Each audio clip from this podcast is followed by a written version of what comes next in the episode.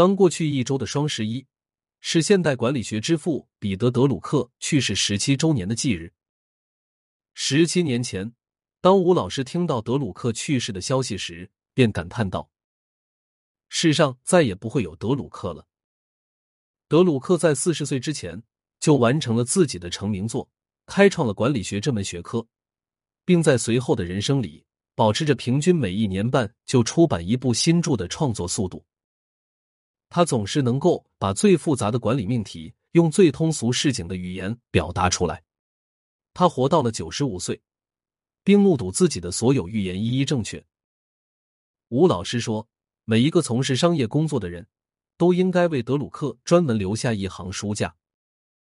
德鲁克一生的著述超过六十种，都是值得认真阅读的经典著作。今天重点解读的书有两本：一《公司的概念》，出版于一九四六年，讲述拥有不同技能和知识的人在一个大型组织里怎样分工合作；二《创新与企业家精神》，出版于一九八五年，在吴老师看来。这是德鲁克最后的不朽杰作。他从管理学的角度定义了什么是企业家精神，并将之输出为一种全社会的能力。公司的概念出版时，德鲁克年仅三十七岁。此前，他受聘为当时世界最大企业通用汽车公司的顾问，对公司的内部管理结构进行研究。德鲁克花了三年多时间。访问通用汽车的每一个分部和密西西比河以东的大部分工厂，进行了大量的考察和访谈工作，阅读了浩瀚的分为不同机密等级的内部文件。但是在书中，德鲁克却对通用汽车的管理模式及公司价值观提出了致命的质疑。这部作品出版后，当即遭到了通用汽车的全面抵制。在此后的二十多年里。通用汽车拒绝评论这部作品。另一家汽车巨头在战时市场竞争中完败给通用的公司福特汽车，却率先认识到了德鲁克的价值。亨利·福特二世将公司的概念当作拯救和重建公司的蓝本。十多年后，福特迅速复兴，重新回到了对等竞争的主战场。世上还会再出现这样的传奇吗？还会再出现一位管理思想家敢于挑战全球最大公司，而他的努力最终又被证明是正确的吗？七十六岁时，德鲁克出版了《创新与企业家精神》一书，他对熊彼特的理论进行了管理学意义上的格式化。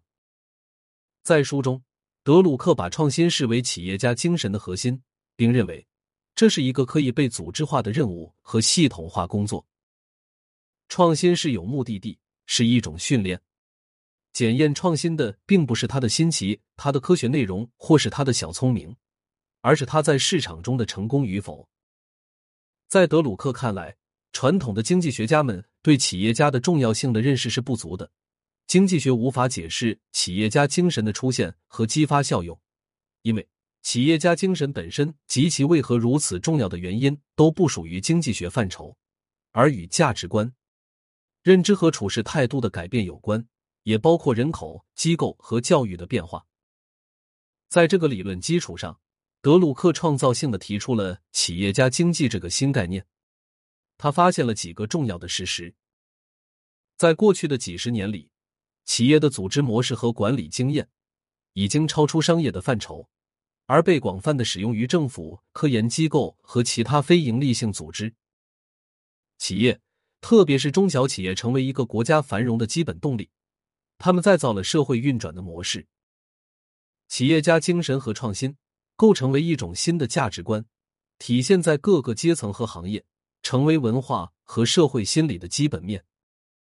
德鲁克因此得出结论：管理是一种新技术，而不是特定的某个科学或发明。它使美国经济走向了企业家经济。也将使美国进入一个企业家社会。在吴老师看来，德鲁克之所以是一个伟大而不仅仅是一个优秀的管理思想家，是因为他终身在拷问一个看上去不是问题的问题：企业是什么？一九九二年，德鲁克在接受《华尔街日报》的一次专访中再次提醒说：“企业界到现在还没有理解他。”他举到了鞋匠的例子，他说：“他们认为一个企业就应该是一台挣钱的机器，譬如一家公司造鞋，所有的人都会对鞋子没有兴趣。他们认为金钱是真实的，其实鞋子才是真实的，利润只是结果。”这段话曾经让吴老师深受感动。那么你呢？德鲁克还有哪些经典管理学观点？为什么吴老师认为世上再无德鲁克？今天的企业家还能从德鲁克的思想中获取哪些经验和启迪？欢迎你在评论区留言分享。另外，吴晓波老师的《每天听见吴晓波》第七季即将上线。十一月二十一日至十二月十八日，喜马拉雅一二三狂欢节活动开启。